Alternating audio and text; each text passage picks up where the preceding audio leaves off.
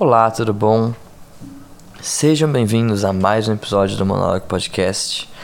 Esse programa semanal em que a gente fala sobre tópicos muito aleatórios, né? E hoje, para não serem muito diferentes disso, vamos falar sobre doar sangue. Provavelmente vai ser um episódio mais rápido, eu acho, né?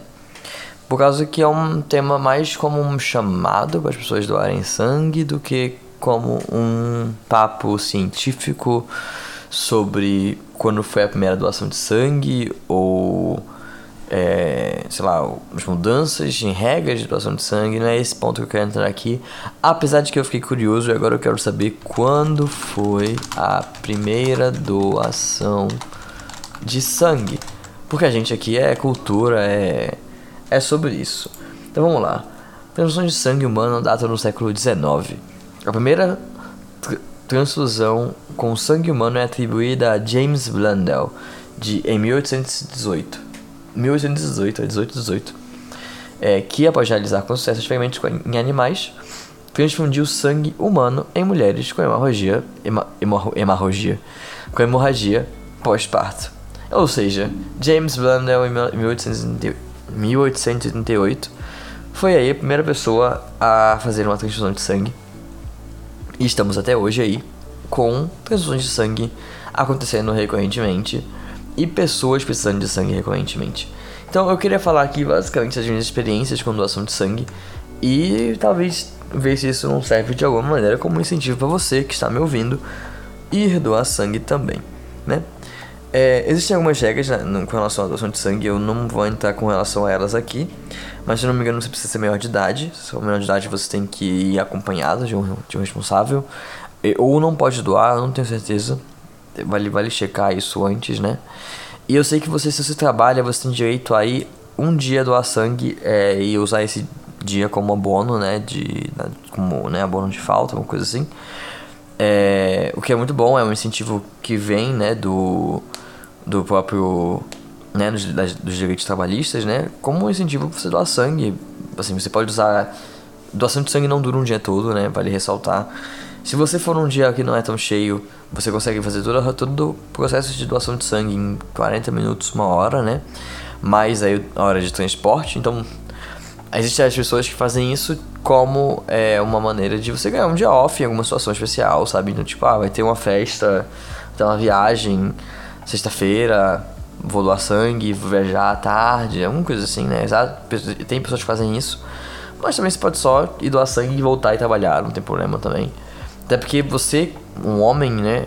Ou uma mulher, dependendo, né? Podem doar sangue números diferentes de vezes durante o ano, né? No período de 12 meses. Os homens, se eu não me engano, podem doar é, até 4 vezes no período de 12 meses, com a distância de 2 meses entre cada doação. E as mulheres podem doar três vezes a cada 12 meses, com a distância de quatro meses a cada doação. É basicamente isso. É... Bom, tendo isso em, em, jogado aí, eu queria falar muito de como que é a minha experiência em doar sangue, né? É... Pra passar por vocês mesmo e aí, sei incentivar de alguma maneira. Então eu dou, eu dou sangue aqui em São Paulo, no Hospital das Clínicas. Mas se você mora em outra cidade, vai procura né um hospital mais próximo aí que, que aceite doar sangue. Às vezes eles têm aqueles carros né de doação de sangue que passam em certas regiões da cidade e vão né tipo quem quiser doar eles vão lá e coletam é, na rua mesmo né fazem coleta na, naquela região andam com um carro pro próximo bairro né e vão fazendo assim. Então procure na sua cidade onde você pode doar. E o processo em si é rápido né geralmente aqui onde eu faço né a primeira vez perguntaram qual que era o meu endereço, telefone, CPF, essas coisas assim, né? Você não precisa nem ter, nem ter nenhuma regularidade com relação a comprovante de, de votação nas últimas eleições, nem comprovante de nada assim mesmo. O comprovante que você precisa ter é o de. de. Só seu CPF, nem comprovante de residência eles pedem, né, pelo que eu me lembro. Você só fala qual a sua residência, eles anotam e tomam aquilo como verdade, mas tipo não existe um comprovante de residência de fato. É... Bom, de lá você espera um pouquinho, né? E faz. Vai passar por algumas triagens é, ali na parte. antes de você poder efetivamente doar sangue. Por quê? Porque tem situações que você não pode doar sangue, né? Então, pessoas que pesam menos que 50 grau, graus. 50 graus, mano. Que 50 quilos, gramas, eu ia falar gramas aí. É, não podem doar sangue. Não sei porquê, se é uma questão de você não produzir sangue suficiente para poder doar. Ou, ou, alguma outra coisa, sabe? Talvez por isso pessoas de menos de 18, né? Talvez muito mais novas não possam doar. Talvez ali depois de 16, entre 16 e 18 já possa, não sei dizer. É, mas o ponto é, se você tiver menos que, que 58, que 58, que 50 quilos, você não pode doar. Então, o primeiro que eles fazem é medir seu peso, né?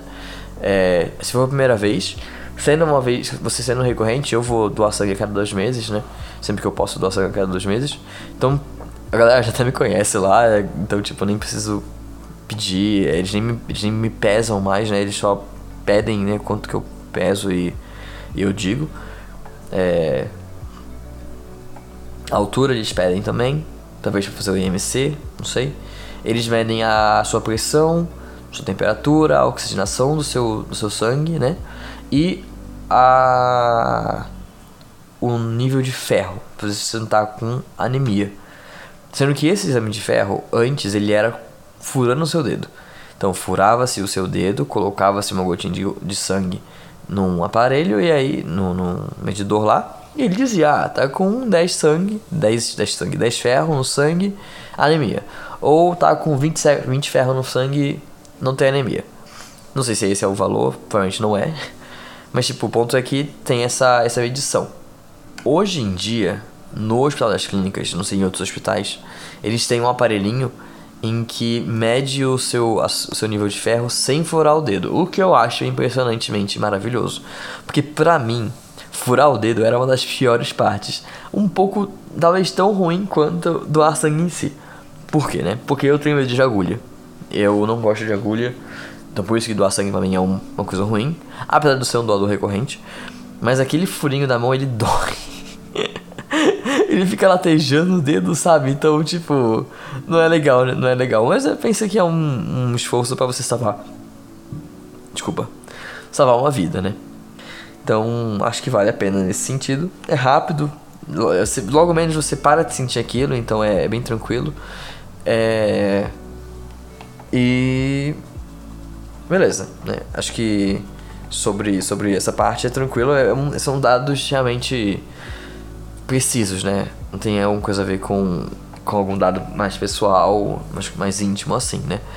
A segunda parte, e eu não sei se todas as clínicas de doação de sangue, os lugares que aceitam doação de sangue, seguem esse mesmo protocolo. Eu imagino que sigam algo no mínimo parecido, mas eu não sei se seguem o mesmo. Mas vamos lá. É... Depois de você ter feito isso e ter né, passado nessa fase, né, você não ter menos, você ter todos os requisitos, né, para você ir para a próxima fase. A próxima fase é uma entrevista que você faz com a mulher, tudo na mesma hora, né? Parece entrevista de emprego, né? É, mas tudo na mesma hora lá, você vai lá, fala com a mulher, ela vai te fazer uma série de perguntas, né, sobre sua vida pessoal. Né? Então, sua vida pessoal é tipo, ah, com quantas pessoas você teve relações sexuais nos últimos 12 meses? É, fez alguma tatuagem nos últimos 6 meses? Fez alguma. É, algum piercing nos últimos 6 meses? Se fez acupuntura? Se viajou para algumas regiões do país, né? É, e, enfim, tem alguns. É, alguns algumas perguntas que essa pessoa faz, que esse, que esse profissional faz. E aí você vai respondendo elas, né? E aí vai, dependendo da situação, você pode ou não pode doar sangue. Eu acho que se você tiver tido. Meu Deus do céu, gato, tá fazendo barulho no, na gravação. Se tiver tido, tipo, relações sexuais com muitas mulheres, ou homens, enfim, com muitos parceiros, é, em um curto período de tempo, né, nos últimos seis meses, você talvez não possa é, fazer mas você teve, por exemplo, dois parceiros fixos ao, ao longo dos últimos seis meses, tipo, dois, três meses com um parceiro, três meses com outro, você talvez já possa. Eu não sei direito quais são as regras para as pessoas avaliarem isso e dizerem se você pode ou não doar sangue, mas basicamente é meio que um nível normal, é normal, aceitável pela sociedade de parceiros e principalmente parceiros fixos, né? Entendo que se você tiver parceiros que não são fixos, que são é, parceiros como eu posso falar? Ah, sei lá, tipo assim, pessoas que. De uma noite só, tá ligado? Meio que um one night stand da vida, assim. É, talvez tenha menos chance de você poder fazer doação de sangue, né? É, imagino, imagino que seja essa a situação. É, mas bem, vamos lá. Com essas perguntas, né? É, o que mais que você tava falando sobre essas perguntas? É, sobre, sobre isso, número de parceiras tudo mais. Se você teve tatuagem também. Se você fez tatuagem há pouco tempo, eles não deixam você fazer. E, eu, ao mesmo tempo, entendo, mas eu não sei se concordo com essas atitudes do. Da, do, do, do para doar sangue, sabe? No sentido de que, é, eu não sei se tem alguma, alguma, alguma ideia estatística disso, né? de o quanto pessoas que fazem tatuagens em menos de seis meses, é, em um período de seis meses, né, depois de ter feito a tatuagem, apresentam algum tipo de doença que pode ser captada pelo sangue, ou apresentam algum tipo de doença que pode ser transmitida pelo sangue, pessoalmente, né? Porque assim, se a pessoa pegou uma doença transmissível pelo sangue, a primeira que me vem à cabeça é a AIDS, né? E ela fica, enfim, ela não é resolvida. Ela, assim, você pode ter o vírus da HIV e não ter a AIDS, ter o vírus imperceptível no sangue, mas você ainda vai ter ele lá no sangue, né, em algum nível, alguma quantidade, até onde eu sei. Não sou especialista sobre esse vírus. É, mas então a pessoa não vai doar, vai doar agora, vai doar daqui a seis meses e descobrir que está com um problema sanguíneo, um problema de uma doença naquela, naquela momento, naquela situação. Então, tipo, se você considerar um gasto com é, injeções, esse gasto já vai existir. Injeções no no, no hospital, né, eles não, elas não são reutilizáveis, elas são descartáveis, né, descartadas. Então, aquela, aquela injeção é usada para doar um, uma bolsa de sangue e depois é descartada e outra injeção vai ser utilizada para você doar ou para você pegar sangue de outra pessoa. Então, tipo, em questão de descarte de, de, de, de, de injeções, né, isso já ia acontecer também. Então, qual, o meu ponto é: qual o sentido de você impedir uma pessoa que fez uma doação de sangue, que teve relações sexuais com N pessoas, né, recentemente, que fez uma doação de sangue, não, fez uma tatuagem, fez um piercing de doar sangue, sabe? Eu me pergunto, tipo, o quanto isso vale a pena tendo em vista a necessidade de sangue para ser doado, sabe? É, esse ainda tem uma, uma questão que talvez dê pra dizer que faz sentido, sabe? Em, fato de se tá fazendo uma tatuagem com o tatuador, que você não tem certeza que manteve os, os equipamentos bem limpos e tudo mais, enfim, N dessas questões, né? É... E aí vem algumas questões de que por muito tempo foi, né, impediu pessoas de, doarem sangue que não fazem sentido nenhum. Então, por exemplo, pessoas que têm relações homoafetivas só por terem relações homoafetivas não podiam doar sangue. Se você falasse que você teve relações homoafetivas, você não podia doar sangue. E ponto. Sabe? Então, tipo, é interessante. Tipo, por quê, né? É interessante e triste, né? Porque não faz sentido, sabe? Se uma, um homem com parceiro mulher, uma mulher com parceiro homem fixo podem, porque com uma pessoa é, homossexual não poderia. Não faz o menor sentido nesse quesito, sabe? É, então Hoje em dia eu acho que é menos, não sei dizer, mas eu acho que é menos, né? Eu ouço dizer que é menos essa, dessa, desse impedimento de doar sangue, mas ainda assim, né, em algum nível deve existir. Pelo menos algum receio da, da pessoa, da entrevistadora, é, da pessoa que está entrevistando, de permitir que o, aquela pessoa doe sangue de fato. E aí, é uma vez que você passou pela entrevista, você vai doar sangue de fato, né? E aí nessa doação de sangue é tranquilo, você fica lá. A moça escolhe, pergunta pra você, pra, você qual básico você quer doar sangue. Às vezes, às vezes não pergunta também, fala assim, vem aqui nessa cadeira aqui agora e vai, essa é, é a cadeira que sai doar sangue, ponto. É... E aí, tanto faz, tudo bem, né? Faz parte. Uh... E aí você vai lá doar sangue, você fica poucos minutos lá, 20 minutinhos eu acho, nem isso, 10 talvez. Na minha cabeça é 20 porque, tipo. Quando você tá lá, parece que o tempo não passa, né? Você fica apertando a mão pro sangue sair, você não doa quase nada de sangue, acho que é nem meio litro de sangue que você doa. Mas no final, aquele meio litro faz diferença para alguém que precisa daquele sangue, né? É, não importa o seu tipo sanguíneo, né? Se você tiver um tipo sanguíneo mais raro, beleza, é melhor, você vai poder servir mais pessoas, e especialmente pessoas com aquele tipo sanguíneo, que é mais raro, né? Tipo um O negativo, quer dizer, não mais raro, né? Mas que é incompatível com outros sangues. É... Então você pode. Vale a pena para você. Mesmo que você, mesmo que você tenha um sangue que receba de todos os outros, sei lá, um A, B positivo, acho que é B positivo recebe de todo mundo. É o supra-sumo do sangue. Tipo, beleza, tá ligado? Tipo, vai doar também, porque vai ter alguém que é AB positivo que vai precisar de sangue, e aí a pessoa vai poder usar o tipo de sangue dela mesmo. E não tipo, outro tipo de sangue é, de outro, que outra pessoa poderia usar em uma situação, sabe? Então vai, é legal você ver vira e mexe e-mails e mensagens da Fundação Pro Sangue falando, né?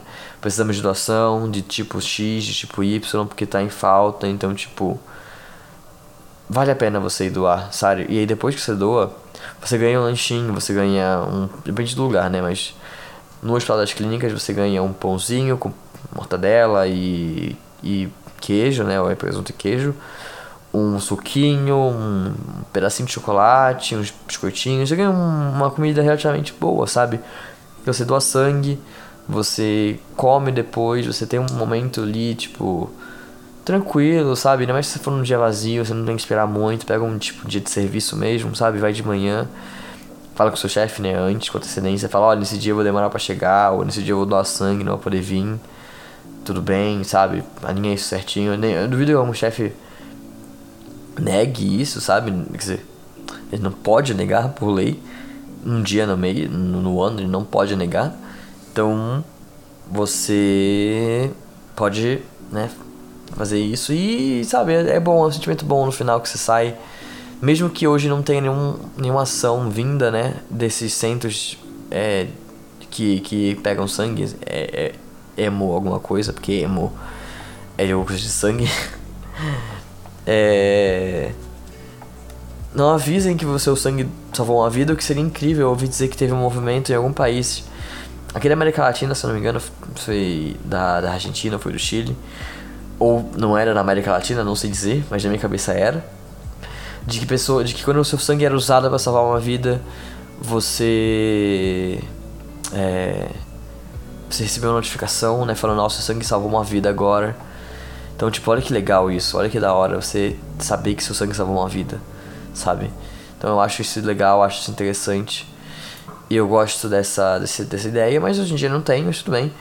Poderia ter mais incentivos também do próprio Estado, né? Para poder pessoas que doam sangue ter benefícios, tipo, se você doou sangue nos últimos seis meses, você tem direito a meia entrada no cinema, sabe? Ou meia entrada em eventos quaisquer, alguma coisa assim, sabe?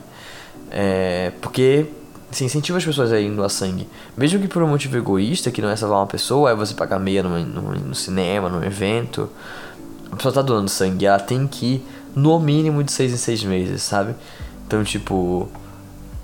Você mantém uma recorrência, as pessoas que querem, por um motivo egoísta ou não, fazer isso, né?